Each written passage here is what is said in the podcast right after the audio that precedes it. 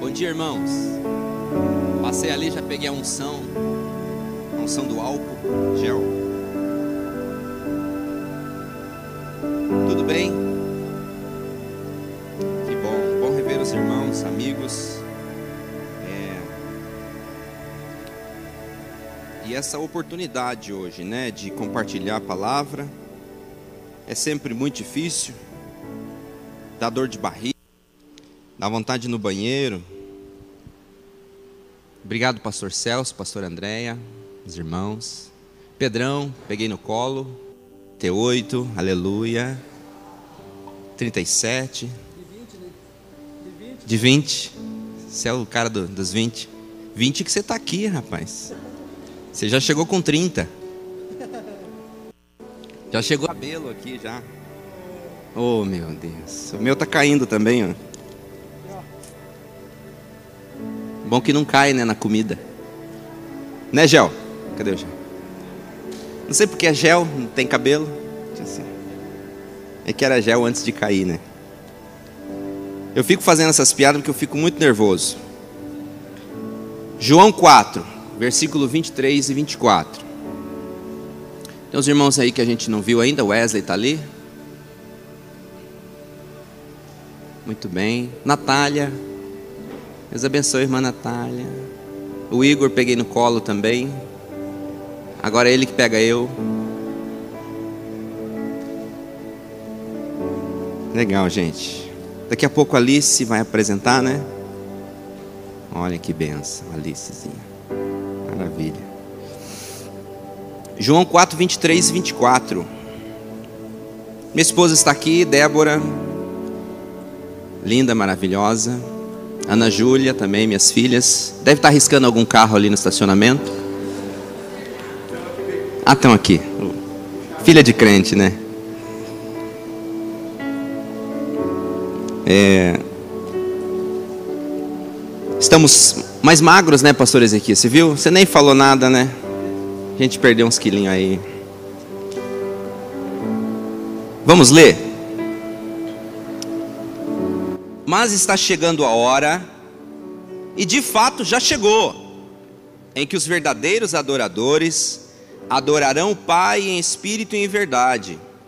O Pai procura pessoas que o adorem nesse modo, pois Deus é espírito, e é necessário que seus adoradores o adorem em espírito e em verdade. Amém? É esse texto aí, nós vamos tentar compartilhar alguma coisa. Eu fiz uma ministração aqui. Não tem começo, nem fim, nem nome, nem pé, nem cabeça. não sei como que vai começar e nem que hora que vai terminar. Mas eu escrevi algumas coisas aqui que o Senhor me deu. E a gente estuda para pregar, sabe? Eu estou para a glória de Jesus no último ano da teologia. E essa semana, inclusive, terminei uma matéria que fala sobre hermenêutica, homilética. E eles ensinam a gente a pregar, fazer as coisas direitinho. Mas daí, na hora de você escrever, eu não consigo. Sai nada do jeito, entendeu? Então, eu fico até com vergonha se o professor meu assistia eu pregando. Eu ensinei esse cara e esse cara não aprendeu, foi nada. Mas vamos tentar aqui compartilhar a palavra de Deus. É, João 4, 23 e 24 que nós lemos, diz que Deus é espírito, e importa que os que o adoram, o adorem em espírito e em verdade. Pensando nesse texto rapidamente, você vai perceber que a palavra espírito está relacionada ao Espírito Santo. O Novo Testamento, que é escrito em grego, ele a tradução da palavra espírito é pneuma, né? Pneuma. Para você que já estudou um pouquinho, vai ver que espírito no Novo Testamento é pneuma. No Antigo Testamento é ruá, que é o vento, né? Que é o ruá de Deus, né? O mundo, a terra estava sem forma e vazia, e o espírito pairava sobre as águas, era o ruá, era um vento. É o Espírito Santo, mas era um vento. No Novo Testamento é o pneuma, e Jesus está dizendo: Deus é pneuma. Importa que os que o adoram, o adorem em pneuma e em verdade. A palavra verdade está referindo-se a Cristo. Porque ele disse: Eu sou o caminho, a verdade e a vida. Ninguém vem ao Pai a não ser por mim. Então Jesus está falando: Eu sou a verdade. Então vamos melhorar um pouquinho esse texto. E ele diz assim: Deus é pneuma e importa que os que o adoram o adorem em pneuma e em verdade, ou seja, como Cristo. Então o texto está nos ensinando que, como Cristo adorou ao Senhor, nós também devemos adorar ao Senhor. Os verdadeiros adoradores adoram em pneuma, por isso pneumático, né? A palavra pneuma, ela, ela significa ar em movimento. Ar em movimento. Está uma árvore balançando, você não sabe o que está ali, mas você deduz que é o vento. Você não, pode ver, não sente o cheiro, mas você sabe que está acontecendo alguma coisa por causa do movimento que ele está fazendo. Então, o ar em movimento. Deus é pneuma. Então vamos melhorar ainda mais esse versículo. Deus é ar em movimento. E, é, e importa que os que o adoram, o adorem em movimento também de ar. Em verdade, ou como Cristo. Agora vamos ler ele só nessa, nessa tradução que a gente deu aqui. Deus é movimento. Diga comigo, Deus é movimento. E importa que os que o adoram, o adorem em movimento, assim como Cristo. Como Cristo adorou a Deus em movimento, nós precisamos adorá-lo também em movimento. Essa palavra movimento não é a mesma palavra que nós já usamos muitas vezes para falar de um movimento pentecostal, de um movimento de é, uma campanha né, como essa, é um movimento. Isso aqui é um movimento. Estamos nos movendo para algo importante. Uma conferência para conferir, para rever, para repensar. Então, mas não é esse movimento que a Bíblia está falando, está falando do movimento de eu não paro, eu estou em contínuo movimento, eu estou indo, eu estou andando. E quando você vai para o Evangelho de Jesus, Jesus está todo o tempo em movimento. Jesus adorava a Deus em movimento com as crianças, em movimento com as viúvas, em movimento com as prostitutas, em movimento com os religiosos, em movimento ora na sinagoga, em movimento ora é, em, em ambientes de, de ele corria risco de vida. Jesus estava constantemente em movimento. Eu sei que isso para nós não é novidade, mas Diante do evangelho que nós estamos vivendo, e esse dia é a conferência profética do posicionamento da igreja no novo normal, como deve ser o movimento da igreja no novo normal. O posicionamento fala de como vamos nos comportar no novo normal. E a partir do evangelho nós vamos rever alguns comportamentos de que como a igreja deve se comportar em momentos de dificuldade, em momentos de de aflição, em momentos de dor, em momentos de pandemia, em momentos de, de, de muito, de muito, até problemas religiosos, no nosso contexto evangélico, nós vivemos hoje um modelo de igreja, infelizmente, no Brasil, que é um modelo de igreja religioso. E nós estamos numa luta muito grande para sair desse modelo religioso. Existe um mercado evangélico. Hoje as músicas são construídas para venda. Os cantores, os ministros, vocês sabem disso.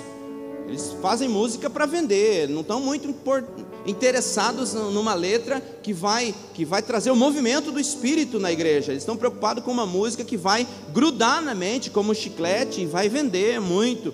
Né? Há pregadores que pregam mensagens e são construídas para venda, para construir livros, porque existe um mercado evangélico e existem os consumidores evangélicos também.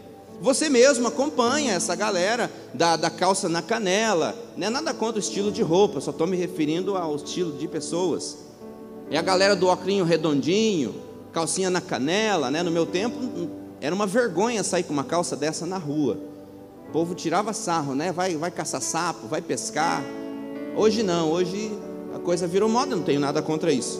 Mas essa nova geração ela nos fala de uma geração que está presa, está presa a um mercado, está presa a um sistema religioso e não consegue sair disso. Esqueceu, já desaprendeu o que é uma igreja em movimento.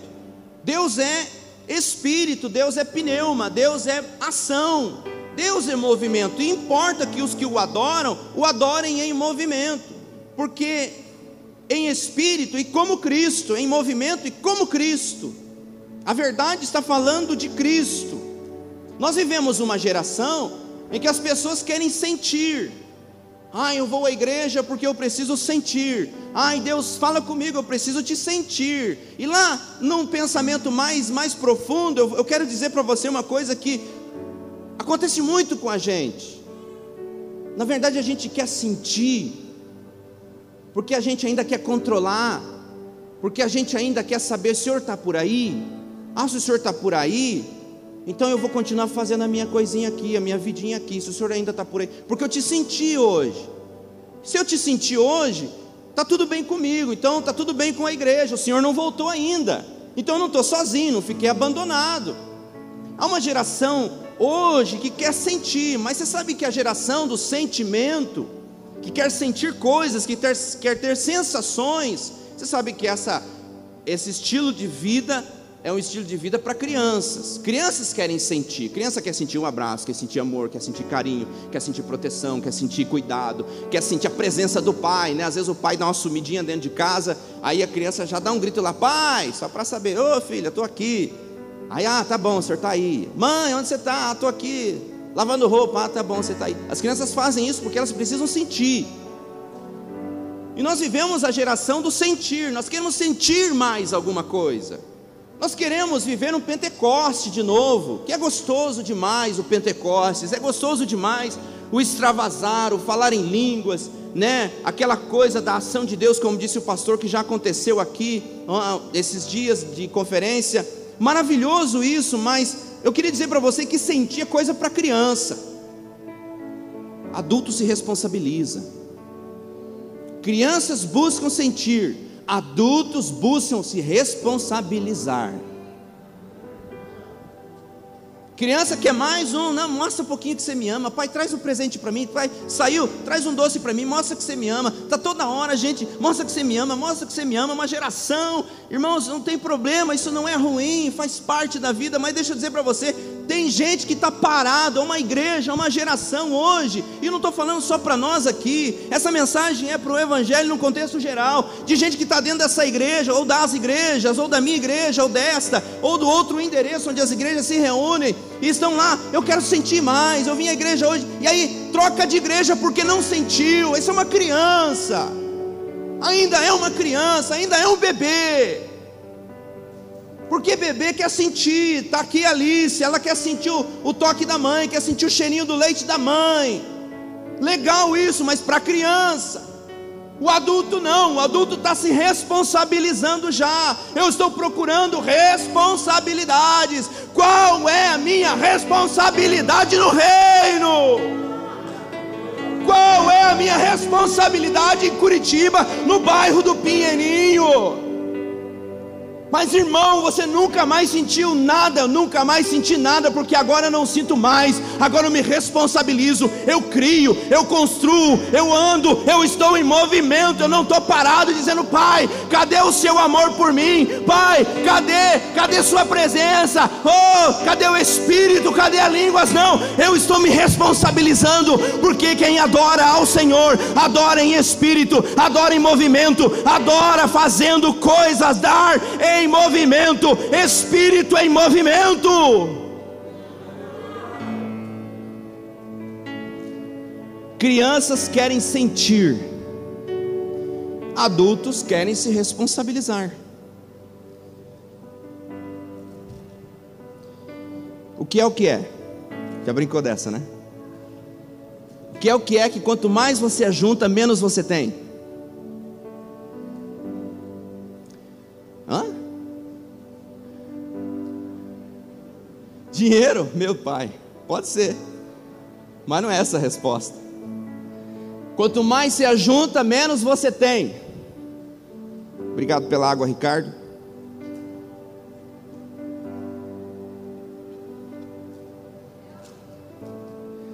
Quanto mais você junta, menos você tem. É uma crítica, claro. Cristãos. Quanto mais você junta, menos você tem evangelho. Nós somos 86%, segundo país mais cristão do mundo. O primeiro país mais cristão do mundo é os Estados Unidos. Não estou falando de protestante, não protestante, cristão. 86% do Brasil é cristão. Quanto mais você junta, menos você tem. Por quê? Corrupção, pedofilia, homicídio, violência à mulher que cresceu agora nos últimos dias, violência aos maridos, eles não falam, mas apanham também.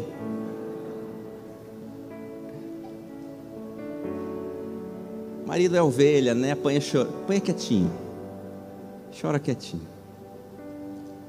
Quanto mais você ajunta cristãos, menos você tem evangelho.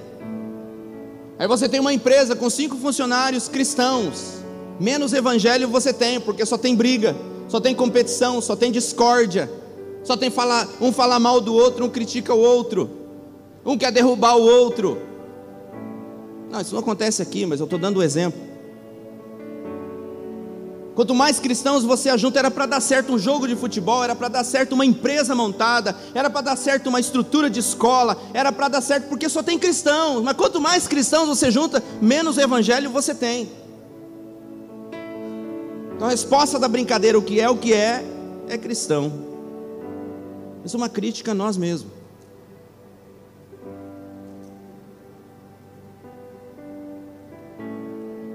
Deus é movimento.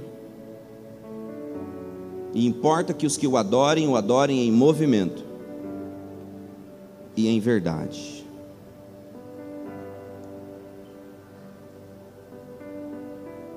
Aí você olha para as outras religiões, outros países, quando olha para o Brasil, vê essa barbaridade, desmatamento,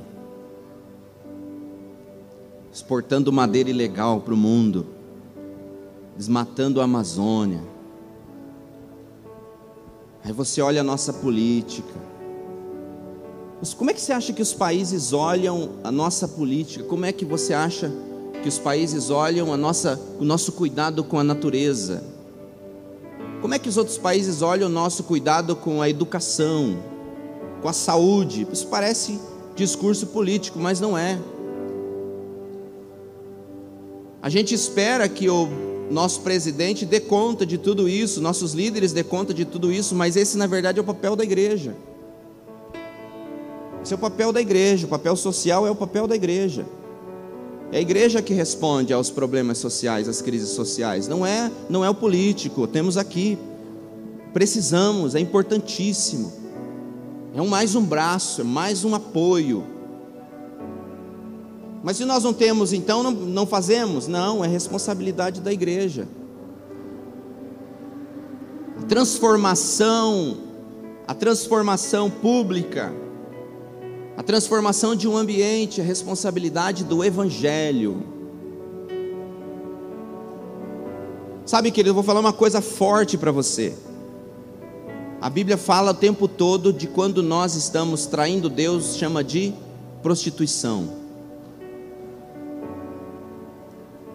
Eu quero pedir perdão para os mais novos, mas um dos exemplos de prostituição é masturbação. Masturbação é, é prazer individual, é meu prazer. Trazendo para o casamento uma relação saudável, o prazer é mútuo, ele é compartilhado ele é dividido entre o marido, a esposa e os filhos. A vida sexual do casal, ela é compartilhada, não estou falando de relação propriamente dito, mas estou falando que quando o casal está bem, mútuo sexualmente, os filhos também recebem, é isso que eu quero dizer. Mas quando há prostituição no casamento, quando há prostituição no evangelho, agora usando a palavra prostituição, para quando Deus fala que a minha igreja me traiu, me trocou, relacionando a prostituição, Ele está dizendo que a igreja está preocupada com o prazer pessoal, está se masturbando, com perdão da palavra, se masturbando com aquilo que não era para si. Sabe como? Quem entendeu? Obrigado. Quando eu vou para o ministério e eu estou pensando só em mim, o importante é eu, o importante é eu estar bem, o importante é eu me aparecer bem na foto. Isso é masturbação. Então, uma igreja que se masturba dentro das igrejas, em nome de Cristo, mas que na verdade estão apenas preocupadas com o sucesso pessoal. Estou apenas preocupado com o meu prazer, sabe? Masturbação é o meu prazer. Então há muitos pregadores que se masturbam em nome de Cristo. Há muitos cantores que se masturbam em nome de Cristo. Há muitos pastores que se masturbam em nome de Cristo. Há muitos líderes. E eu queria que você abrisse os seus olhos nessa manhã. Para parar de dar like para aquele que está se masturbando e se mostrando em nome de Cristo, em cima do Evangelho. Evangelho não é o que você vê na live. Evangelho não é o que você vê no Facebook. Evangelho não é o que você vê no Instagram. Enquanto o Brasil está pegando fogo, enquanto as matas estão sendo queimadas, enquanto o pobre está morrendo de fome, enquanto as pessoas estão sofrendo, tem evangélico que ganhou dinheiro nesse lugar e está andando de esqui fora do Brasil.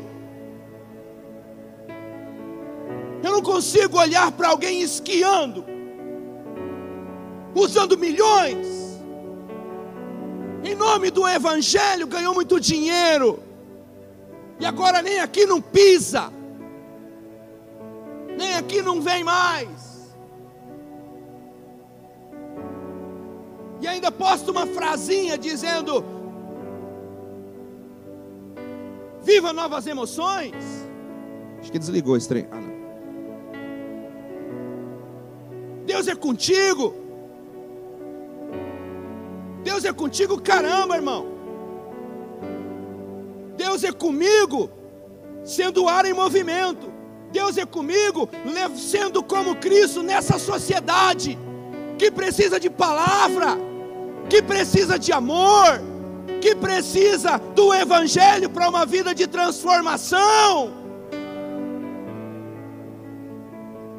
Aí o cara posta uma foto lá, passeando na Disney. Não tenho nada contra lazer, irmão, mas toda semana na Disney. Toda semana esquiando no gelo. Ou então não posta, faz favor. Que eu não suporto ver masturbação em nome do Evangelho não suporto mais olhar essas fotos, essas postagens. Deus me deu. Deus te deu e os outros? Deu só para você e o outro ele deixou miserável. Que Deus é esse que dá só para você e deixa o outro com fome? Então nós precisamos repensar que crianças querem sentir, adultos querem se responsabilizar. A igreja é quanto mais se reúne, menos tem. Aí você reúne com a sua família, está chegando o final do ano. Quanto mais reúne a família, menos tem evangelho. Antigamente as pessoas tinham medo de vir para a igreja, tinham medo de ficar endemoniado. Ah, não vou lá não, lá eu vou ficar endemoniado. Hoje as pessoas falam mal da igreja, apedrejam a igreja, falam mal de pastor e não estão nem aí, não tem medo mais da igreja. Não tem temor mais da igreja, sabe por quê? Por causa do evangelho que está sendo apresentado.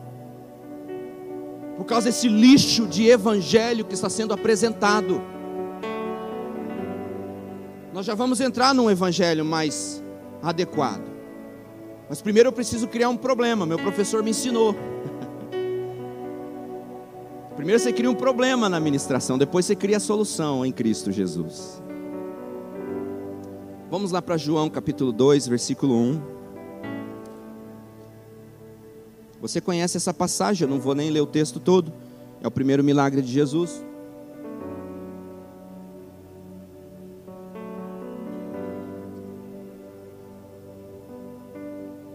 Capricha aí, Vitão.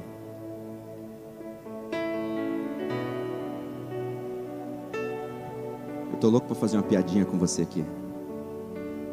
Que agora eu tô em Londrina, você sabe, né? Então eu tô sabendo histórico lá, companheiro. Ó, tremeu. Errou a nota. Que nada, menino de Deus. O casamento em Caná da Galileia. Jesus fez o primeiro milagre ali, transformando água em vinho. Nós já pregamos sobre as talhas, sobre o vinho, o vinho novo e todas as coisas. Mas hoje eu queria falar para você sobre o olhar de Cristo, a ótica de Cristo. Não a minha ótica, não a sua ótica. A ótica de Cristo. E é um exercício difícil você fazer. Porque normalmente a gente vai para um texto da Bíblia já com uma predisposição, a gente já vai com uma ideia. Isso é muito ruim para nós, porque nós aplicamos no texto, às vezes, aquilo que pensamos e desejamos, que o texto fale conosco.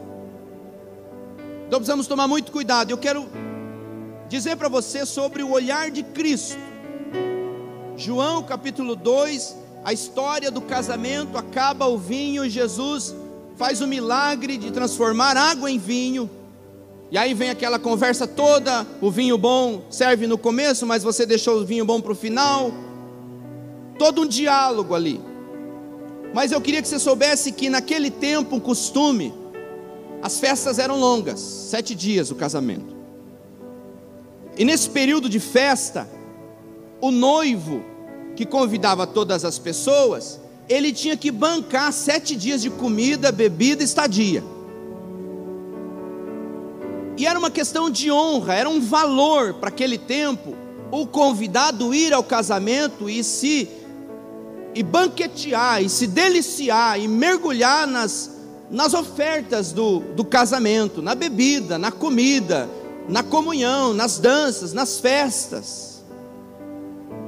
E através disso, o noivo, quando o noivo se apresentava abençoador, o noivo recebia o que? Elogios, palavras de bênção, do tipo: Deus te abençoe, seu casamento vai ser muito próspero isso tinha muito valor para a época, porque as pessoas abençoavam com palavras, com presentes, com ouro, com propriedades.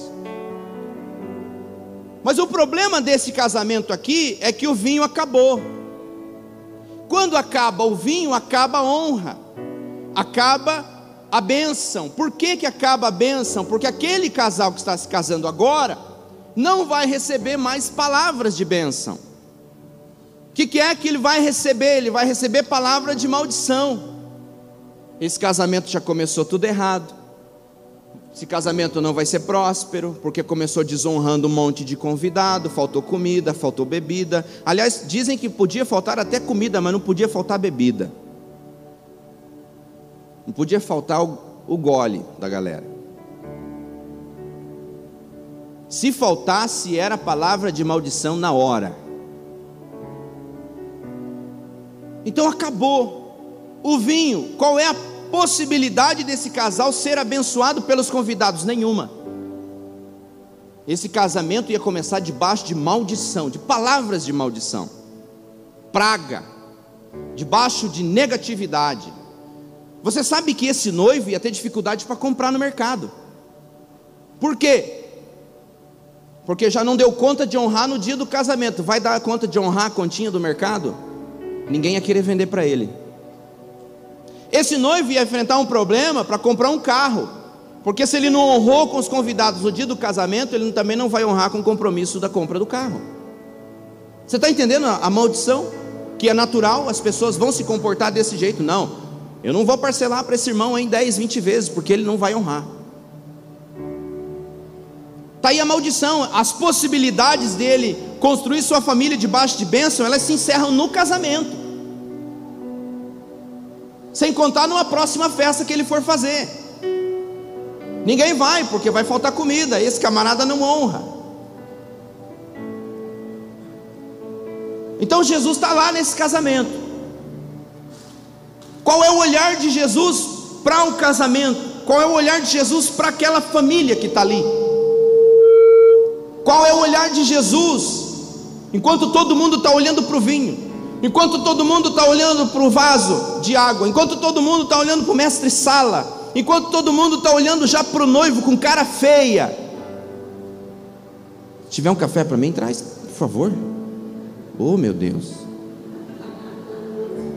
Cheguei a tremer aqui quando entrou ali. Pode tomar café né, na hora do culto? Não é pecado? Ah, Acho que não. Justificando, né, já. Então, eu esqueci o que eu ia falar. Jesus está olhando para aquela família. Qual é o olhar de Cristo para aquela família, irmão? Qual é o olhar de Cristo para aquele casamento? Qual é o olhar de Cristo para aquela família que está começando? O olhar de Cristo para aquele ambiente é: não posso deixar essa família começar sem ser abençoado. Não posso deixar que esse casal inicie uma família debaixo de maldição. Então, o milagre da água em vinho é, é, é indiferente diante do olhar de Cristo. Obrigado, tio Sandro. Você está magrão, hein? Parabéns. Está malhando? É. Ou estão malhando você? Já sarou bem, né, irmão? Passou álcool nessa xícara?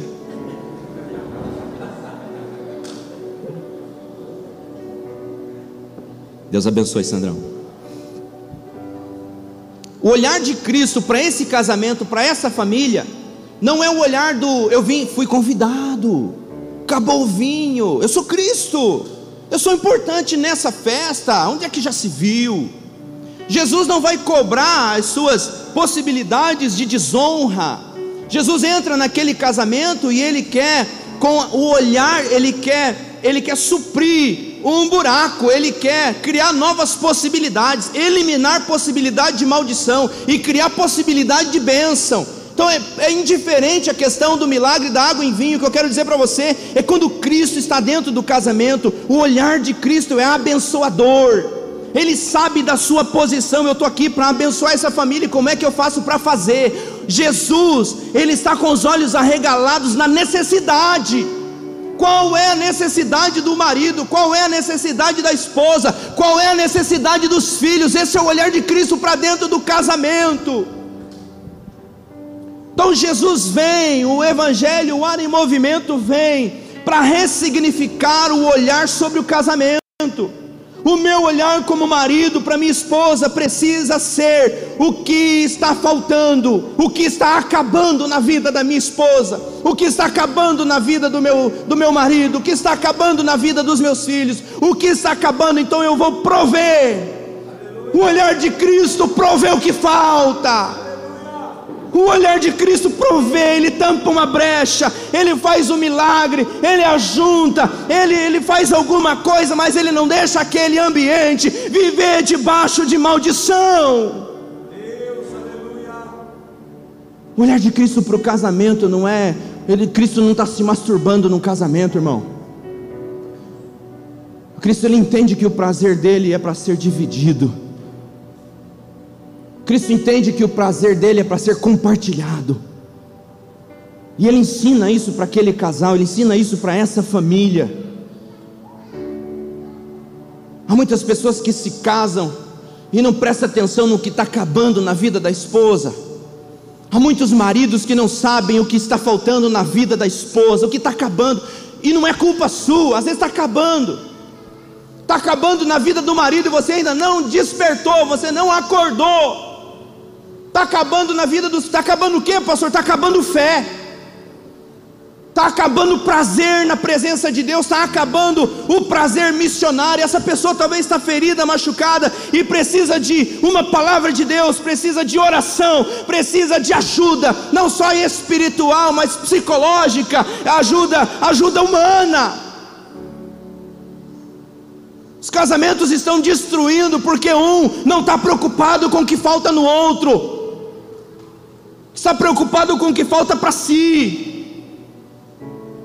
Então Jesus chega no casamento e ele ressignifica tudo isso.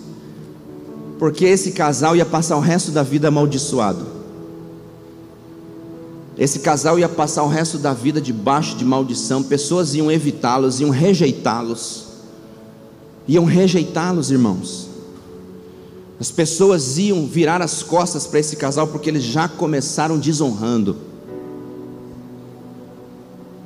Mas Jesus chega lá e, e percebe o olhar de Cristo. Cristo ressignificando o propósito do, da família. Filho, o seu olhar para a sua família é o que está faltando. Marido, que o olhar para a sua família é o que está faltando. O que é que, você, o que falta para você? O que falta para nós? Vamos atrás do que falta. Resgatar o vinho é ir atrás do que falta resgatar o vinho de novo, a alegria de novo, o prazer de novo. O vinho simboliza o sangue de Cristo. A gente já deu um monte de símbolo para o vinho, mas é resgatar o que está faltando. Para a vida ministerial, para a igreja, precisa resgatar o que está faltando. Porque não só somos famílias, mas somos famílias de Deus, famílias de Cristo. O que é que está faltando? Não vamos nos concentrar nos problemas, não vamos nos concentrar nas desonras, vamos mudar o ambiente em que estamos. Vamos mudar o ambiente que estamos convivendo. Esse é o olhar cristocêntrico, esse é o olhar cristológico. Esse é o olhar de Cristo. O resto, irmão, o resto é religião. Todo movimento cristocêntrico precisa estar em conexão com duas coisas: preservar e promover vida. O resto é religião. Se o que você faz em Deus preserva e promove vida, é evangelho. Se o que você faz não preserva, não promove vida, é religião. Coloca essa frase no Instagram lá para nós depois. Todo movimento cristocêntrico, missional, missiológico, precisa estar em conexão com o olhar de Cristo.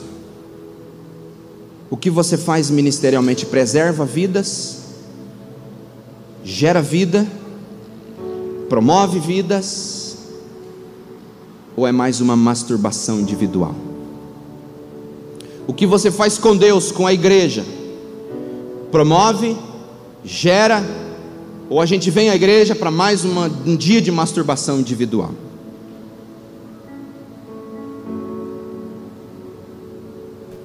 Estou preocupado só comigo.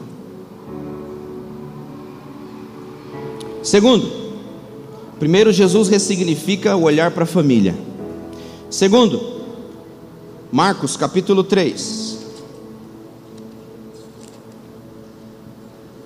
Em outra ocasião, Jesus entrou na sinagoga e notou que havia ali um homem com uma das mãos deformada. Os inimigos de Jesus observavam atentamente se ele curasse a mão do homem, planejavam acusá-lo, pois era sábado. Jesus disse ao homem com uma mão deformada: Venha, venha para o meio, fique diante de todos. Em seguida voltou-se para os seus críticos e perguntou: O que a lei permite fazer no sábado? O bem ou o mal? Salvar uma vida ou destruí-la? Eles ficaram em silêncio. Jesus olhou para os que estavam ao seu redor, irado e muito triste pela, pelo coração endurecido deles, então disse ao homem: Estenda a mão. O homem estendeu a mão e ela foi restaurada. No mesmo instante, os fariseus saíram e se reuniram com os membros do partido de Herodes para tramar um modo de matá-lo. Agora aqui Jesus não está num casamento, Jesus está num culto. E o culto dessa época, ele é o culto na sinagoga. É o culto que se lê um texto e se discute sobre o texto. Culto farisaico, culto judaico, ele é leia-se um texto e discute sobre o texto, quem está certo, quem está errado, quem está em débito. Nessa igreja tinha um homem com uma deficiência. Tinha um homem doente nesse culto, nessa igreja. E Jesus está lá, assistindo o culto. Mas a Bíblia diz, no versículo 1, diz que Jesus entrou na sinagoga e notou que havia ali um homem com uma das mãos deformada. Quando Jesus entra na igreja, o que é que ele olha em primeira mão? O pinheirinho de Natal, que por muitos anos eu não pude colocar na minha casa.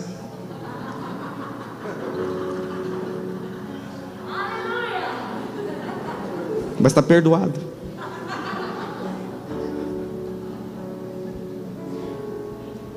O que é que Jesus olha quando chega no culto? Qual é a senha do Wi-Fi? Jesus chega no culto e ele olha o que? Será que eu estou bem arrumado para estar tá hoje aqui?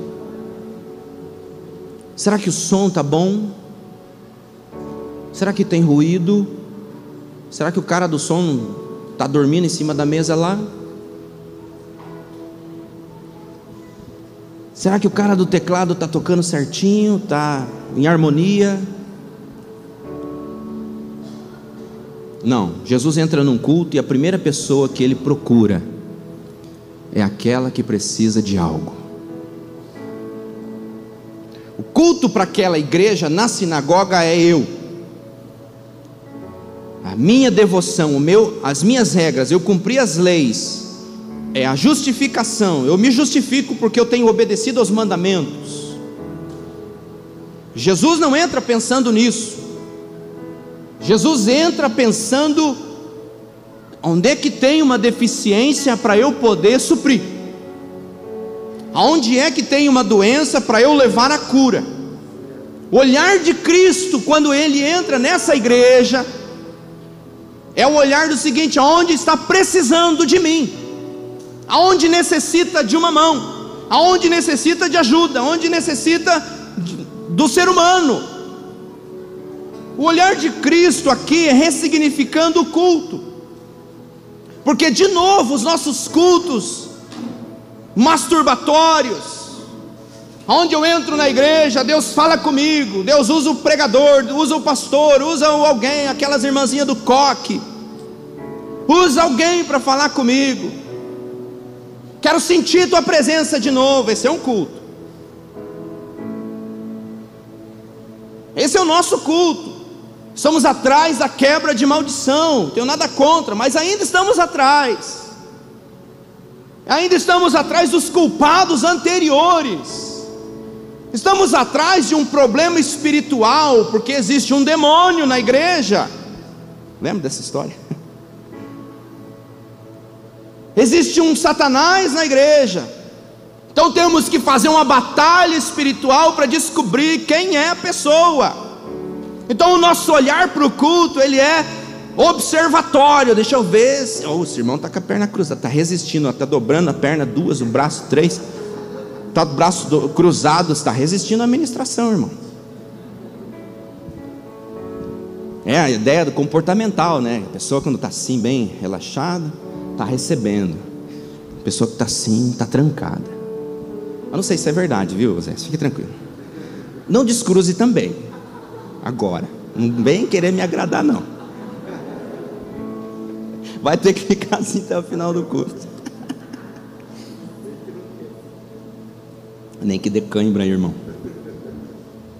O olhar de Jesus para o culto agora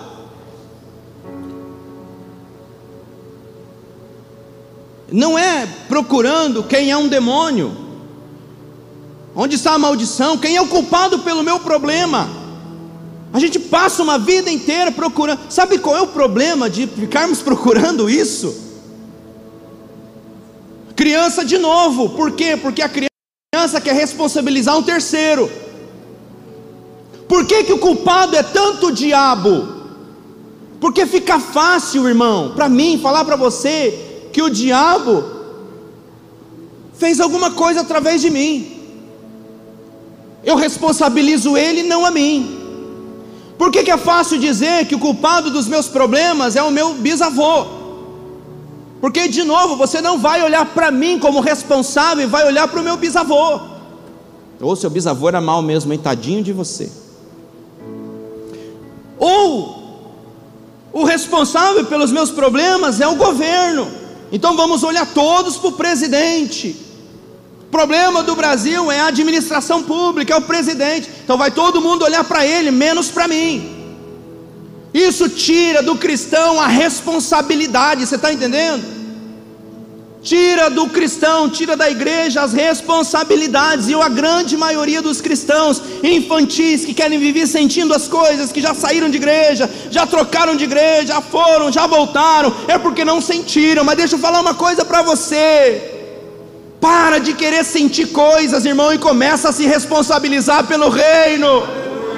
Jesus entra na sinagoga e ele não entra lá para sentir. Vamos ver o que vai ser lido, vamos ver o que vai ser pregado, vamos ver o que vai ser ministrado. Eu quero, estou aqui, eu sou Jesus, o Filho de Deus. Vamos ver se tem unção nessa igreja. Não. Ele entra lá e fica olhando onde é que eu preciso estar, para quem eu preciso ir, onde eu preciso pôr as mãos, aonde é que eu me responsabilizo.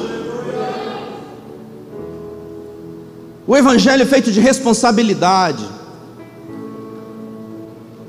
Jesus ressignifica o culto de novo. E ele diz: o culto, olha que coisa grave, irmãos.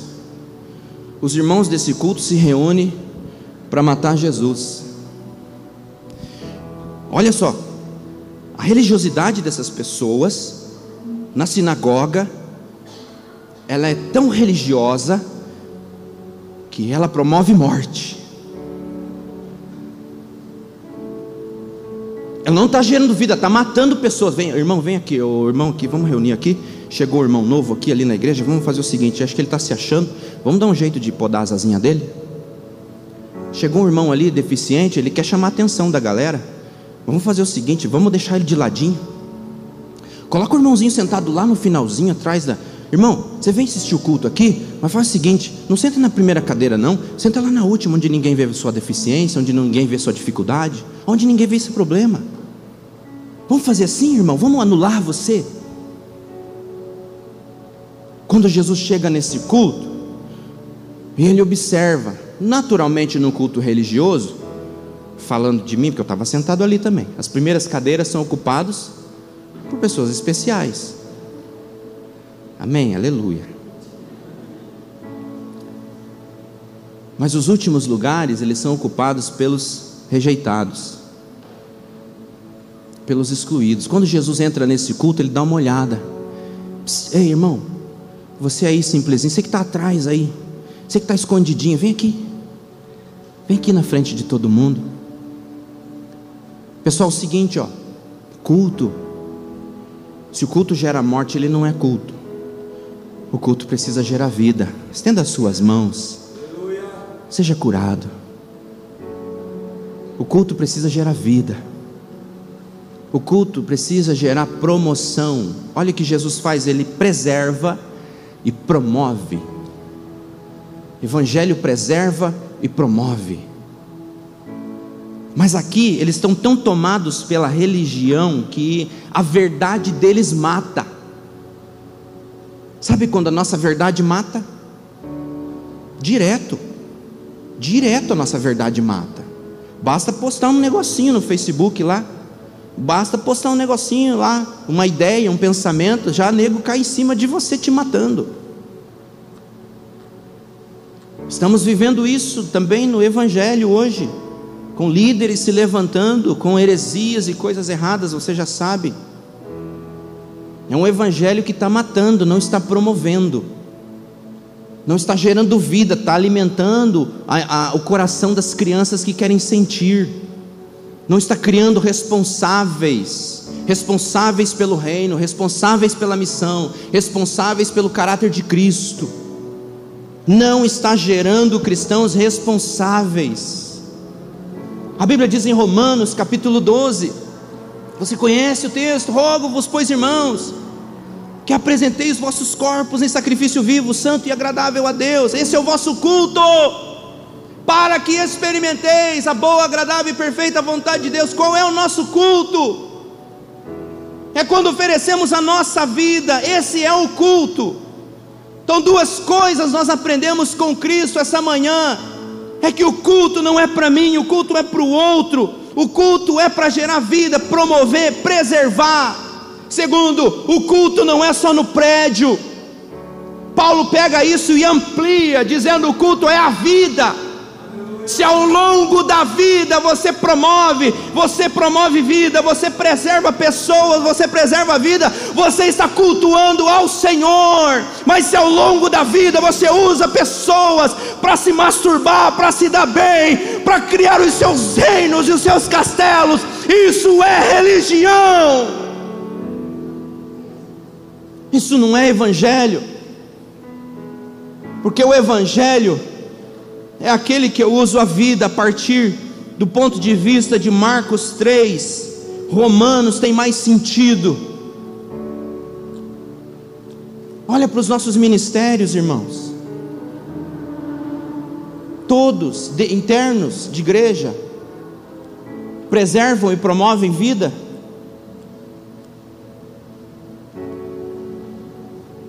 Preservam e promovem vida ou a gente bola um plano de matar. Vamos bolar um planinho gospel para matar. Vamos bolar um planinho evangélico para matar essa pessoa. Difícil isso, irmão. Difícil para nós. E terceiro, Marcos capítulo 1, versículo 16. Deus primeiro ressignifica a família, ressignifica o culto e depois, por último, ressignifica a missão.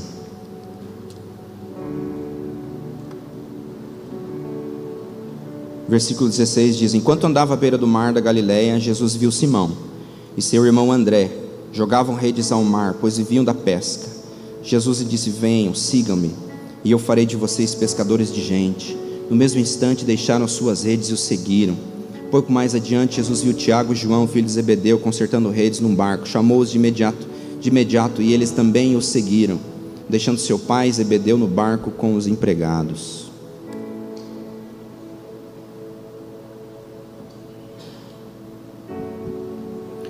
Jesus vai a Galiléia.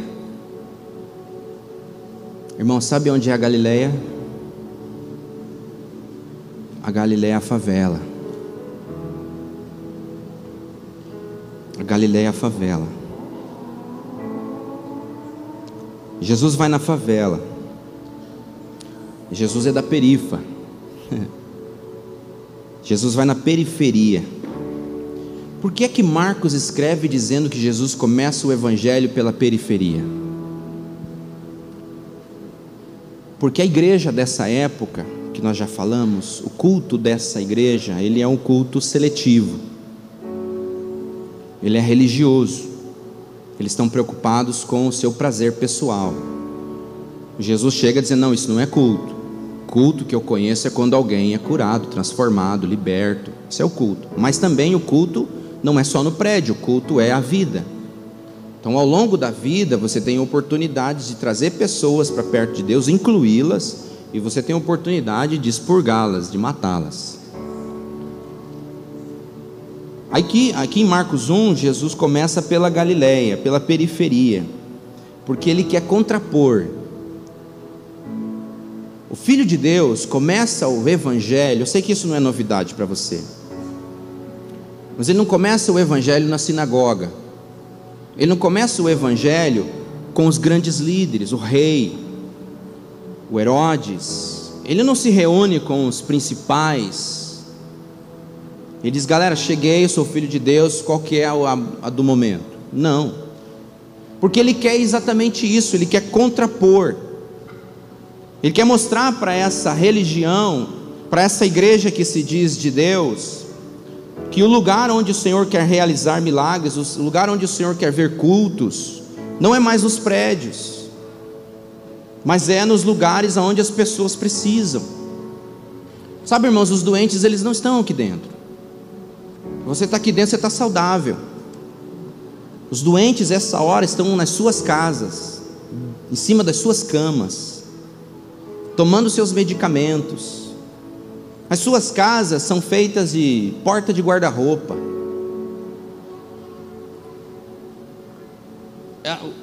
As pessoas que o Senhor quer alcançar estão lá. Então, pastor, o diabo tá, tem um tranca-rua aí, vamos fazer um propósito de oração de 60 dias para repreender o tranca-rua, que daí a rua fica livre e essa pessoa pode vir à igreja. É, nós já fizemos isso. Muitos tranca-ruas sofreu na nossa mão aí. Mas as pessoas não vieram. Ah, já sei, pastor, existe uma maldição. Vamos fazer um mapeamento do bairro, vamos mapear, vamos, vamos aqui ver onde é que está os pontos de ação maligna no bairro do. Nós já fizemos isso também. Lembra? Pregamos estaca em todo o bairro aí. Deus tem misericórdia de nós, irmão. Aí eu fico olhando Deus, Deus olhando para nós, dizendo, fazendo assim. Eles não entenderam ainda. Eles não entenderam ainda, porque ainda querem sentir.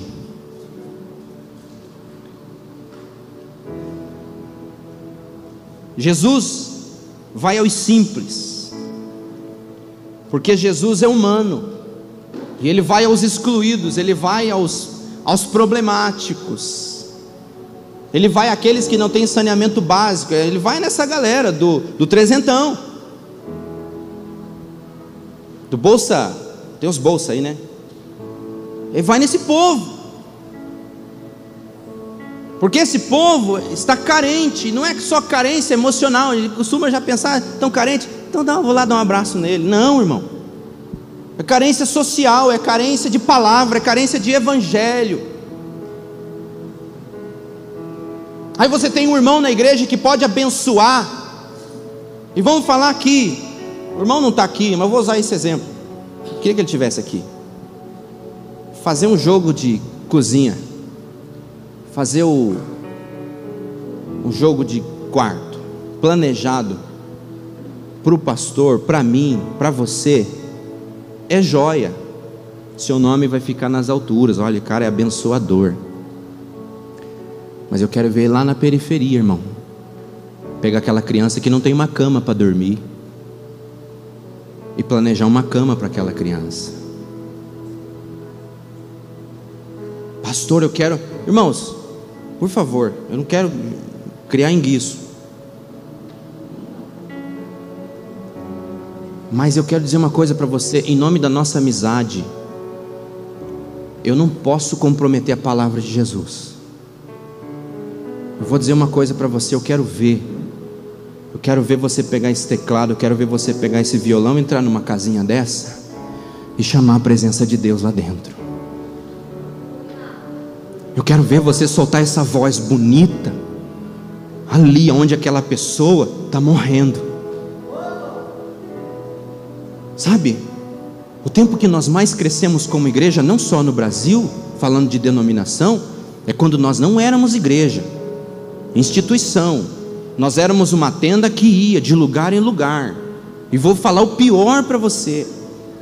Essa tenda não era, não era, não era estendida na rua 15, no Batel, irmão. A tenda era lá onde o povo estava com fome. A tenda era lá onde o povo estava cego, estava mudo, estava surdo, estava coxo. Ali onde está a prostituta, ali era a tenda armada, irmão. O tempo que nós mais crescemos como igreja local agora, vocês sabem. Era o tempo que nós íamos à rua. Era o tempo que nós tinha um cidadão que cuidava de carro na rua. Morreu os dois. Mas receberam o evangelho de Cristo. Nós tomávamos café com dependentes químicos na porta da igreja. Nós saímos aqui batendo de loja em loja, de porta em porta. Vim aqui fazer uma oração por você, vim aqui trazer uma palavra de vida para você, para abençoar. Você é o pastor desse bairro, irmão. Pensa comigo, se você é o pastor desse bairro, onde estão as suas ovelhas? Não estão aqui dentro, elas estão lá fora. Já falei para o pastor, mandei mensagem para ele esses dias. Eu estou vivendo dias tão avivados no Senhor, que eu estou indo para a rua, todo dia cedo. Eu estou entrando no, na oficina mecânica. Bom dia, bom dia, vim aqui orar com vocês. Recebe uma oração? Recebo. Estou que eu já quero ler uma palavra rapidão. Jesus disse isso, isso, isso. Senhor, abençoe esse ambiente em nome de Jesus. Eu estou nutrindo aquelas ovelhas. Elas não estão dentro do meu prédio, mas não estou nem aí. Porque eu sou pastor do bairro. Se eu sou pastor do bairro, eu não preciso de parede. Você está entendendo a concepção? Se você é líder, se você é pastor lá na sua casa, entenda uma coisa: olhe para o seu vizinho como uma ovelha. Ele não sabe, ele não tem consciência disso, tudo bem, mas você tem porque você se responsabilizou. Eu me responsabilizei, irmão. Eu entro no bar, eu entro no boteco, sento no balcão e ministro a palavra para a gente tomando cachaça. Eu estou entrando. Você sabe disso, eu te falei. Eu estou entrando na oficina, eu estou entrando na padaria. Pessoas varrendo a calçada na rua. Vitão conhece lá. Tem muita folha aquele lugar, misericórdia. As pessoas varrem folha todo dia. Graças a Deus pelas folhas, porque as pessoas estão lá na calçada varrendo, eu posso levar uma palavra.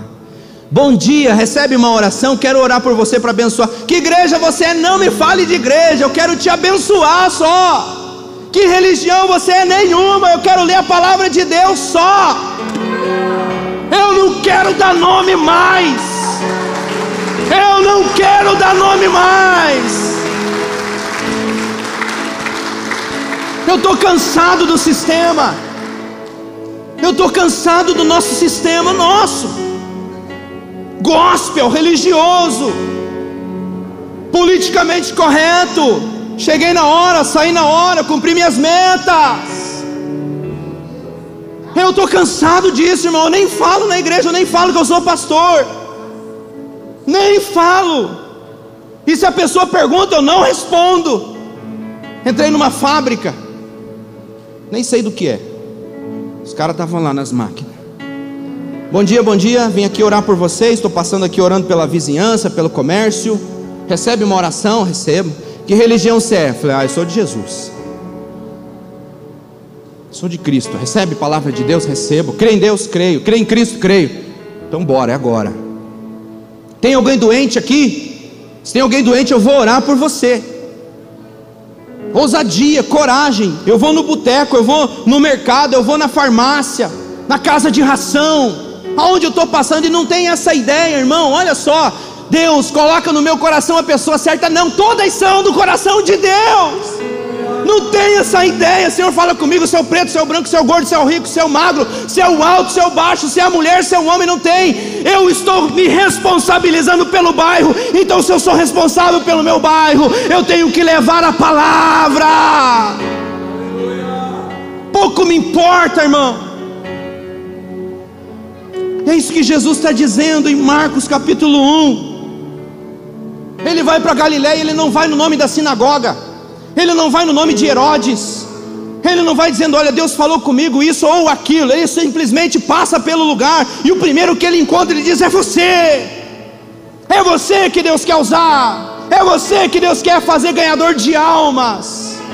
Entende o Evangelho, querido? O Evangelho é isso. É Jesus dizendo, chamando as pessoas, porque Ele vai onde ninguém vai. Sabe qual é o segredo da missão da igreja? É ir onde ninguém vai. Sabe qual é o nosso problema? A gente não quer ir lá. A gente quer que as pessoas venham pedir benção para nós. Não, se entrar um paralítico ali, eu ajudo, carregar a cadeira, achar um lugar para ele, glória a Deus. Mas no trajeto da favela até na igreja ninguém quer trazer.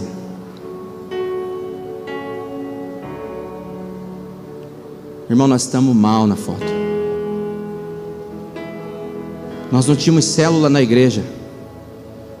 Eu abri uma célula no trabalho, eu nunca esqueço disso, irmãos. Não era célula.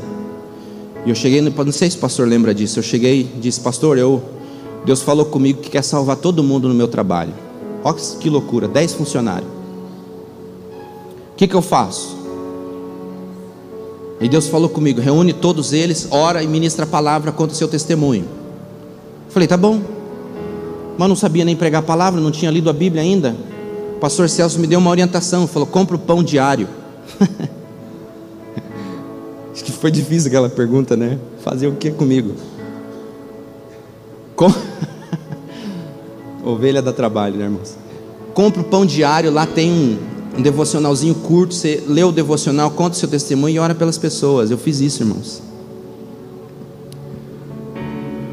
Fiquei tremendo de nervoso, reuni todos os, os, os trabalhadores. E falei assim, irmãos, Deus falou comigo hoje aqui, e Ele me disse para eu reunir todos vocês e orar por vocês, e, e compartilhar uma palavra. Vocês recebem? Sim, sim, todo mundo já, né? Quer Na mesma hora toda quarta-feira nós reunimos. A dona do trabalho ficou sabendo, a patroa ficou sabendo. Na outra semana já estava lá com uma forma de bolo para fazer um café da manhã. Irmãos, isso durou um ano inteiro. Eu saí dessa empresa, essa reunião acontece até hoje. Acontece até hoje. o pastor não, tinha, não tinha padrão, sabe? Eu tenho saudade do evangelho, irmão, que não tem, que não tem um script. Eu tenho saudade do evangelho espontâneo. Eu tenho saudade do evangelho que você está lá na tua casa, mas você está em João 4. Vamos voltar a João 4. Deus é espírito em movimento, e importa que os que o adoram, o adorem em espírito em movimento e como Cristo. Como Cristo adorava a Deus, Deus Cristo estava com esse povo, gente.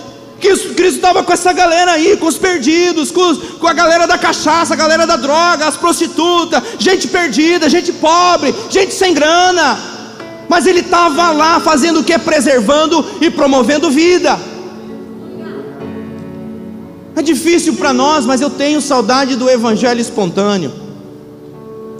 Não tinha script, agora a igreja montou célula, colocou horário, começa, termina, eh, eventos, e, e, e tudo muito jóia, irmãos. Eu participei de tudo isso e tudo isso é maravilhoso. Mas aí veio a pandemia.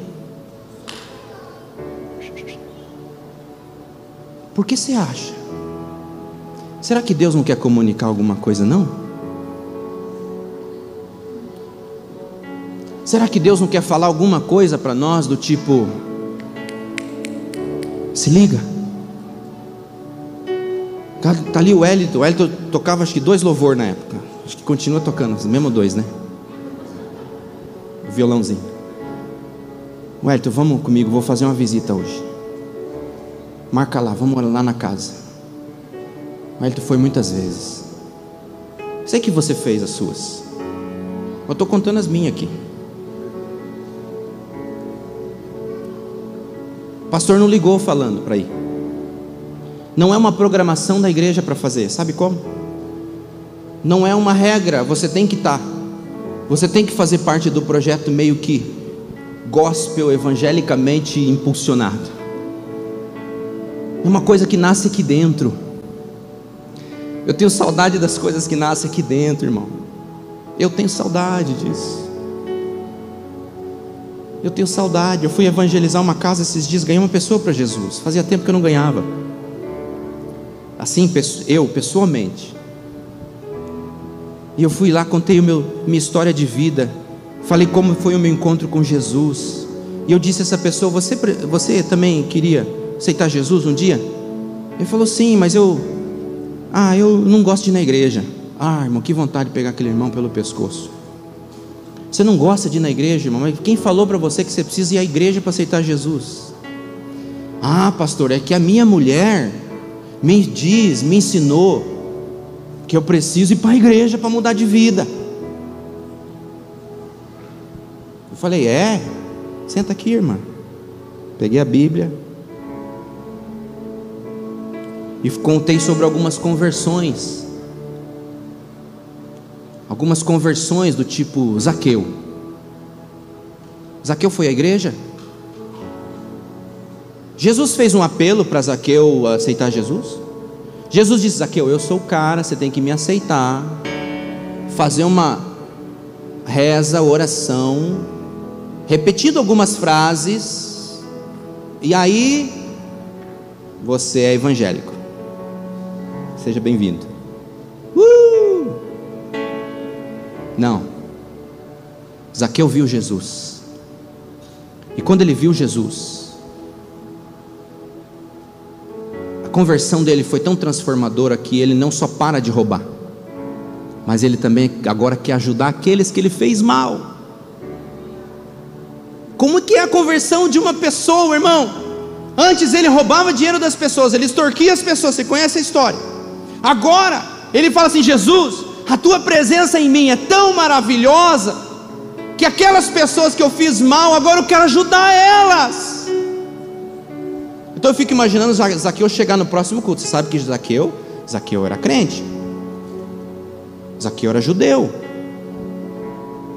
Zaqueu ia à igreja. Mas sabe qual é o problema de Zaqueu? Quando ele chegava na igreja, todo mundo já chegou, irmão Zaqueu. O irmão Zaqueu vai pedir o dinheiro do imposto. E eu trouxe só o da oferta. Então, o irmão já chegava, irmão Zaqueu, ó, hoje eu estou sem grana. O irmão Zaqueu chegava na igreja, todo mundo metia a mão na carteira, irmão, para pagar dinheiro para ele. A vida de Zaqueu era essa, a, a, a intriga de Zaqueu era essa, porque ele extorquia os próprios irmãos. Pensa você dentro da mesma igreja, o Zaqueu é o, é o mercenário da galera. Então todo mundo tinha mal, medo de Zaqueu, todo mundo falava mal de Zaqueu. Zaqueu era aquele irmão que não era convertido, ele estava fazendo uma coisa errada. Aí ele tem um encontro com Jesus. E ele tem aquela mudança. Não vou mais roubar nada de ninguém, Jesus. E se alguém eu defraudei, eu vou devolver quatro vezes mais. Legal. O discurso de Zaqueu ótimo. Mas agora eu fico imaginando Zaqueu chegar no próximo culto. Domingo de manhã, Zaqueu está chegando na igreja. Quando o Zaqueu entra pela porta, os irmãos já começam a pôr a mão na carteira, tem que pagar o Zaqueu. Talvez alguém até estende, Zaqueu, ó, vamos acertar aqui antes do culto, porque né, tem que ajeitar a vida antes do culto para poder cultuar a Deus, então tá aqui a graninha. Não, irmão. Quero mais nada teu, não. Ah, você não me deve nada, irmão. Já te perdoei lá em casa, irmão. Sabe por quê, irmão? Eu tive um encontro com Jesus. E quando eu tive encontro com Jesus, eu não ando por aí cobrando as pessoas, agora eu ando perdoando as pessoas. Zaqueu, você não me deve, né? irmão, você não me deve nada.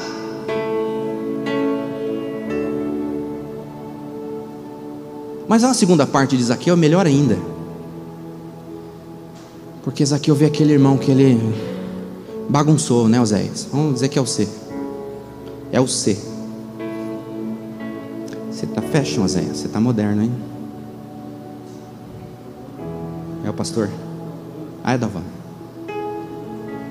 Mas vamos dizer que Zaqueu encontrou aquele irmãozinho no culto agora, que ele não só tomou o dinheiro, mas ele chega assim o irmãozinho e diz assim: irmão, não quero o seu dinheiro não. E eu descobri que você tem uma filha, eu descobri que você está desempregado, eu descobri, irmão, que você está Está sem gasolina no seu carro. Então vamos fazer o seguinte: eu, eu quero ajudar você a partir de agora. Uau! O que, que aconteceu com o Zaqueu? Eu fico imaginando o Zaqueu dentro dessa igreja. Eu fico imaginando o Zaqueu dentro desse ministério, o Zaqueu nessa família, nessa casa, o Zaqueu andando com os amigos agora. Eu fico imaginando agora o Zaqueu dizendo: Olha, eu tive um encontro com Jesus e agora eu não só não tomo, como eu ajudo as pessoas, sabe? Esse é o Evangelho, esse é o Cristo, ele está sendo Cristo. Assim como o homem é Cristo para a esposa, a esposa é Cristo para o marido, os filhos são Cristo para os pais. Assim como a visão de Cristo para o culto, ser Cristo no culto é transformar vidas, ser Cristo na missão agora, querido, é viver transformando vidas, o ambiente onde Ele está.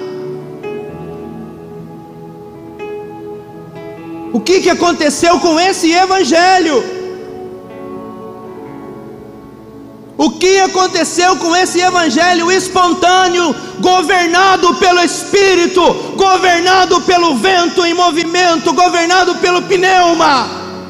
Que você dobra o joelho na sua casa e Deus fala com você, pega a cesta básica e leva lá para aquela família, pega um dinheiro e ajude o desempregado. Cadê aquele evangelho onde você pega o seu carro e você liga, irmão, vai como na igreja hoje? Já vou de ônibus, eu vou passar aí para te levar. Eu quero ver esse evangelho. Eu estou com saudade desse evangelho. Porque evangelizar no centrão é bacana, irmão.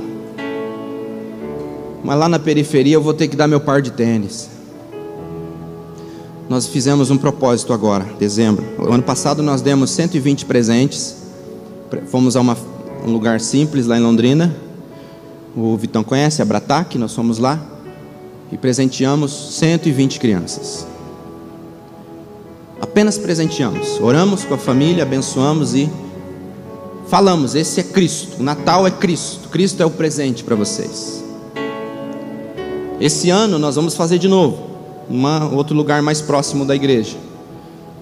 Eu reuni com um líder comunitário e ele, nosso alvo agora é 200 presentes, 200 crianças. E ele falou: Pastor, pode vir, porque eu tenho mais 200 presentes. Pastor, qual é o nome da igreja? Eu falei: Nenhum. Qual é o nome? Não, não tem nome nenhum, irmão. Esse é o Evangelho de Cristo. É o Evangelho de Cristo. Eu não quero abrir uma igreja lá na favela, irmão. Eu não quero ir lá pegar o dízimo dessas pessoas. Eu não quero ir lá pegar a oferta dessas pessoas. Eu quero ir lá e presenteá-las. Eu quero poder olhar no rosto de uma criança daquela e ela feliz de pegar o seu presente. E poder dizer para ela: olha, esse presente quem está dando é o Senhor Jesus. E ela passar uma vida toda pensando que no Natal quem presenteia é o Senhor Jesus, independente da fantasia dele. É Cristo. Eu tenho saudade desse evangelho espontâneo. Evangelho espontâneo que vai na casa, que ora pelas pessoas, que leva uma palavra, irmão. Nós estamos vivendo distanciamento, isolamento, eu entendo tudo isso, mas passa um alquinho, irmão, põe uma máscara, ora daqui e ali, você faz um monte de coisa daqui e ali, a palavra também chega daqui e ali. Eu tenho saudade do tempo que o Espírito Santo estava dentro. Para encerrar, eu quero dizer para você os dois exemplos de igreja: a igreja de Atos e a igreja do Apocalipse. A igreja do Apocalipse, você conhece as cartas que João escreve na ilha de Pátimos? E ele escreve a carta, coordenando as igrejas, dizendo o que falta, o que tem de bom, o que está legal, o que está bacana. No final da carta ele escrever, atenciosamente, apóstolo João. Mas não. No final da carta, o Espírito Santo diz assim: João, escreve aí. Quem tem ouvidos, ouça o Espírito de Deus. Porque essa carta está sendo enviada pelo Espírito de Deus. Essa é a igreja do Apocalipse. O Espírito está enviando uma carta para a igreja. Pensa você, Sandro, para conversar com a sua mulher, você precisa mandar uma carta para ela. Nós não estamos muito longe, às vezes a gente manda um WhatsApp. Mas isso mostra o tipo de relacionamento, isso mostra a distância do relacionamento. Agora, como era a igreja de Atos? O povo estava reunido, orando. Pedro se levanta na autoridade e poder do Espírito Santo e prega o primeiro sermão. Mais de 3 mil almas se convertem. Onde está o Espírito Santo? O Espírito Santo está dentro da igreja. O Espírito Santo envia Paulo e Silas, o Espírito Santo envia Pedro, o Espírito Santo envia os discípulos, o Espírito Santo conduz, o Espírito Santo diz: não vá, Paulo, evangelizar. Paulo manda Timóteo. O Espírito Santo, ele está conduzindo, você entende? Você entende? O Espírito Santo está dentro da igreja conduzindo, motivando, movimentando, porque ele é o pneuma, ele é o Deus em movimento. A igreja de Apocalipse, o Espírito Santo não está dentro, ele está fora, e ele está mandando uma carta para a igreja. Um dia ele habitou ali, mas hoje ele não tem mais espaço lá dentro, porque não é mais ele que manda. O Espírito Santo não é mais o Senhor dessas igrejas aqui. A igreja do Apocalipse não são mais governadas pelo Espírito, cartas são escritas, palavras, importante isso, mas o Espírito não está lá. Irmão, na igreja de Atos, você conhece o casal que queria mentir, trazendo uma certa quantia, tentaram manipular o tesoureiro, enganaram, mentiram. O que, que eles disseram? Vocês mentiram contra o porque Ele é o Senhor aqui. Ah, irmão, que saudade do tempo em que a igreja era movida pelo Espírito. Que saudade da igreja espontânea, não tinha script, não tinha programação, e nós não tínhamos mesmo. Não sou contra a programação. Veja bem. Mas nós não tínhamos.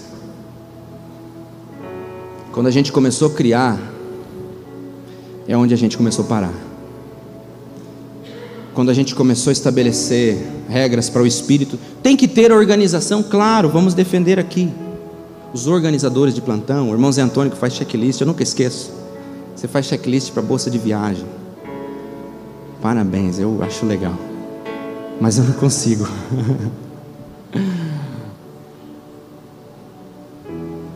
Bacana o checklist. Bacana a programação. Mas o problema disso é que a gente começa já a se masturbar com a nossa programação. O Espírito Santo sai da igreja. E eu vou ler de novo. Deus é movimento. E importa que os que o adoram, o Senhor, o adorem em movimento. Como Cristo. Como Cristo. Por que, que você está aqui? Eu estou aqui como Cristo. Você está em nome da igreja, do ministério? Não, eu estou aqui como Cristo.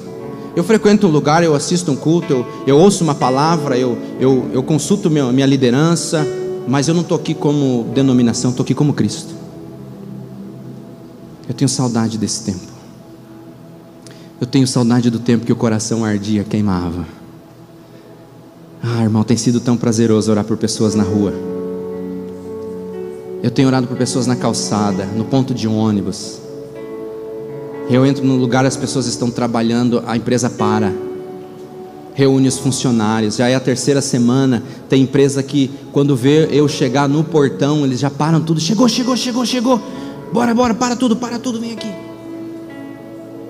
Palavra e oração. Eu sou pastor daquela região, irmãos. Eu não sou pastor do prédio mais. Eu já entendi isso agora. Eu sou pastor da região. Coloque de pé em nome de Jesus.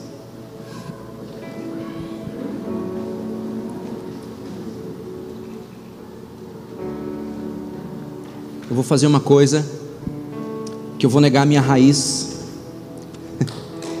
eu vou negar minha raiz pentecostal. Pela minha raiz pentecostal, esse final tinha que ser um grande mover. Mas o mover às vezes apenas nutre o coração da criança de novo, do sentir.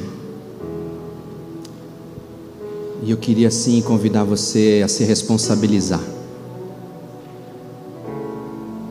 Não sei o que, que Deus vai fazer na sua vida, como Ele vai te usar. Mas eu quero convidar você a se responsabilizar essa manhã. E você vai dar sua resposta ao Senhor. Responda se quiser também. Fique à vontade enquanto nós adoramos ao Senhor Jesus. Eu quero convidar a fazer isso no seu lugar. Se você quiser sair do seu lugar, vir aqui à frente. Mas eu quero convidar você a fazer alguma coisa essa manhã e responder a Cristo. Qual é a resposta que você vai dar a Cristo essa manhã? Responda para si mesmo: o Espírito Santo está onde? O Espírito Santo está dentro o Espírito Santo tem que estar usando terceiros para falar com você. Uma vergonha esse evangelho, irmão. O Espírito Santo tem que usar uma terceira pessoa para falar conosco. Você depende de um CD tocar, de uma música tocar para você ouvir Deus. Você depende de um profeta que vai revelar você. Irmão, tudo isso é muito bom, é ótimo, não tem problema nenhum. Mas a igreja, ela depende de tudo isso. Tem sido uma vergonha, não sei.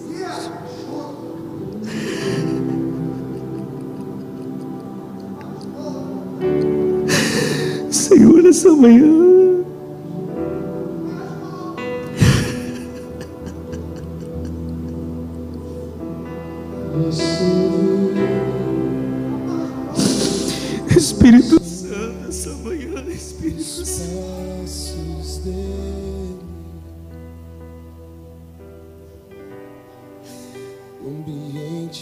Posicionamento da tua igreja nos tempos novos. Ainda é o mesmo posicionamento dos tempos bíblicos.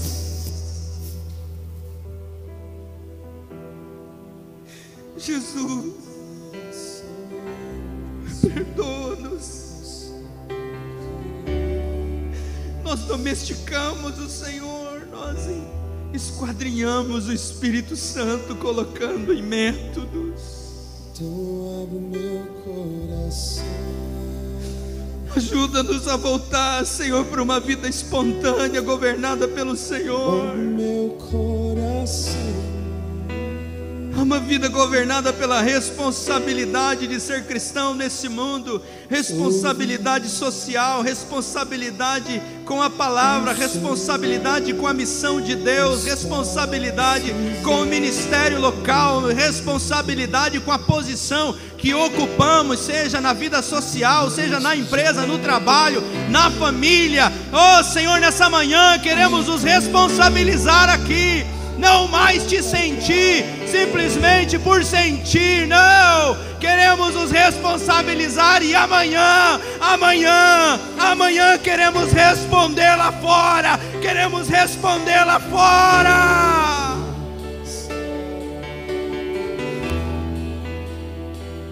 Senhor,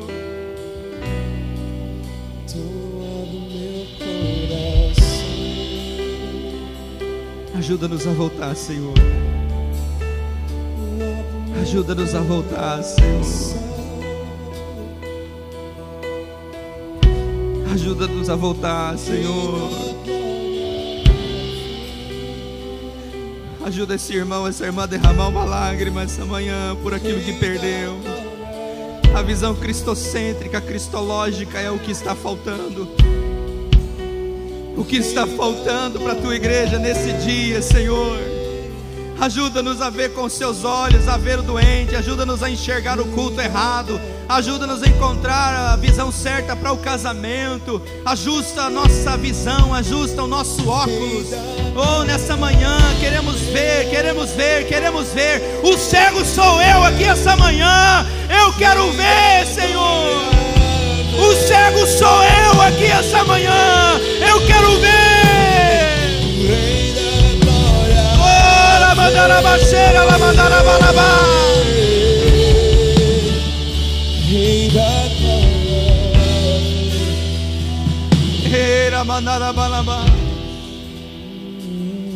Sai do seu lugar se você quiser, mas não fique próximo. Vamos orar, vamos orar. Vamos falar com o Senhor. Ou dobre o seu joelho na sua cadeira. Mas dê uma resposta ao Senhor essa manhã.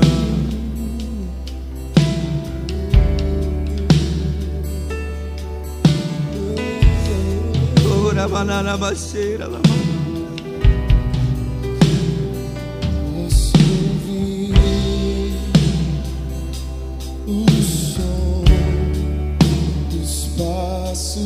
passos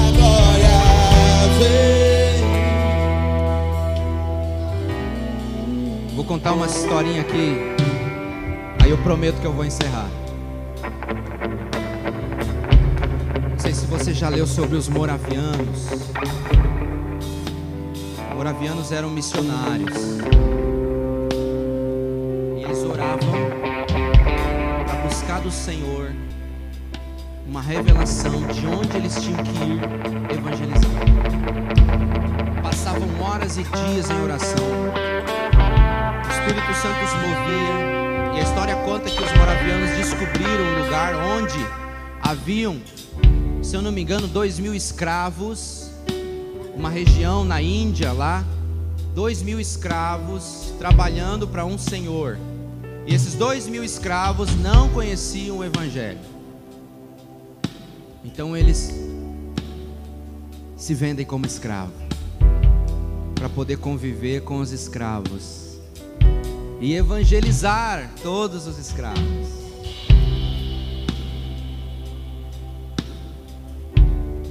A segunda história que eu queria dizer é que um dia um homem chamado John Wesley, já era pastor, pregava, pastor anglicano, pregava pega um navio para evangelizar uma região. Nesse navio, quando ele entra, sabe, o navio era o ônibus da época.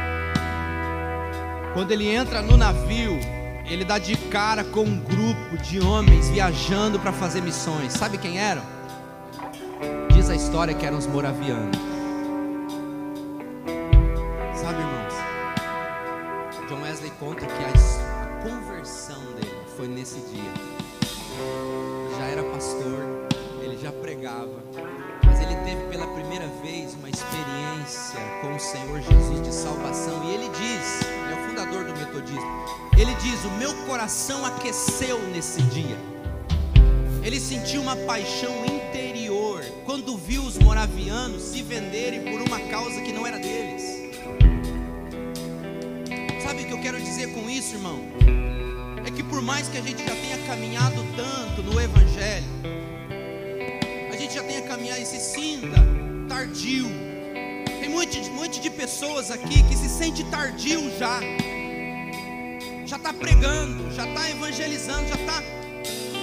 Mas a chama não tem ainda. Ou apagou. E quando ele estava conversando, imagina, a história não fala, mas eles conversavam no navio e eles começavam a contar que Jesus era o seu Senhor e eles estavam indo a um lugar falar sobre Jesus para que convertesse toda aquela população. Ele fala: não é possível, eu não sou crente.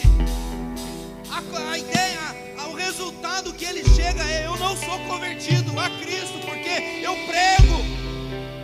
Mas a minha mensagem é fria. Aquele dia ele teve um encontro com Cristo, o coração aqueceu e ele passou a ministrar. Ele é o mesmo dono da frase que ele diz: O mundo é a minha paróquia. Ele colocava, querido, o púlpito dele, onde os trabalhadores passavam para ir trabalhar. Colocava lá uma caixinha, e falava sobre o amor de Jesus. Sabe por quê? Porque ele sentiu o seu coração aquecer de volta. Isso acendeu o chamado, acendeu o ministério. Nós precisamos disso como igreja hoje. Do teu coração queimar e Deus te dá a estratégia, Deus te dá a forma, Deus te dá o método e às vezes é só para você. Muitos quiseram fazer como John Wesley, mas Deus usava só ele, E a forma era do Espírito Santo. Vamos orar de novo. Senão eu vou continuar pregando aqui. Vamos orar. Feche seus olhos se você pode. Senhor, muito obrigado por essa palavra essa manhã. A nossa resposta, Senhor, não é só aqui. A nossa resposta é amanhã. Visitar aquele que desviou. É ir atrás do perdido. O pastor deixa as ovelhas no aprisco e vai atrás daquela que se perdeu. Há ovelhas que se perderam na pandemia. Você é o agente do resgate. Você é agora o John Wesley, incendiado pelo Espírito Santo, que vai atrás das ovelhas perdidas do Senhor Jesus. Você vai pastorear sua família, você vai pastorear seus vizinhos, você vai cumprimentá-los como você cumprimenta os irmãos da igreja. Você vai amá-los como você ama as pessoas aqui de dentro, como você expressa, como você crê, você vai aplicar fé, você vai falar do amor de Cristo. Ah, querido, nós precisamos sair disso. Senhor, nós oramos aqui em nome de Jesus. E queremos entrar, Senhor Deus, num tempo de resposta. Que essa igreja seja a resposta, continue sendo a resposta, caminhe na resposta. É o ar em movimento, é o pneuma se movimentando. Alguém vai dizer que é isso? Da onde vem? Para onde vai? Nós não sabemos, mas é o vento do Espírito, é o vento da presença do Senhor, como a verdade, como Cristo. Cristo é a verdade, o caminho. Cristo é a vida. Ele é a verdade, Senhor. Que essa frase não se apague do coração da tua igreja. Que essa frase não se apague do coração da tua igreja. Oh Senhor, em nome de Jesus.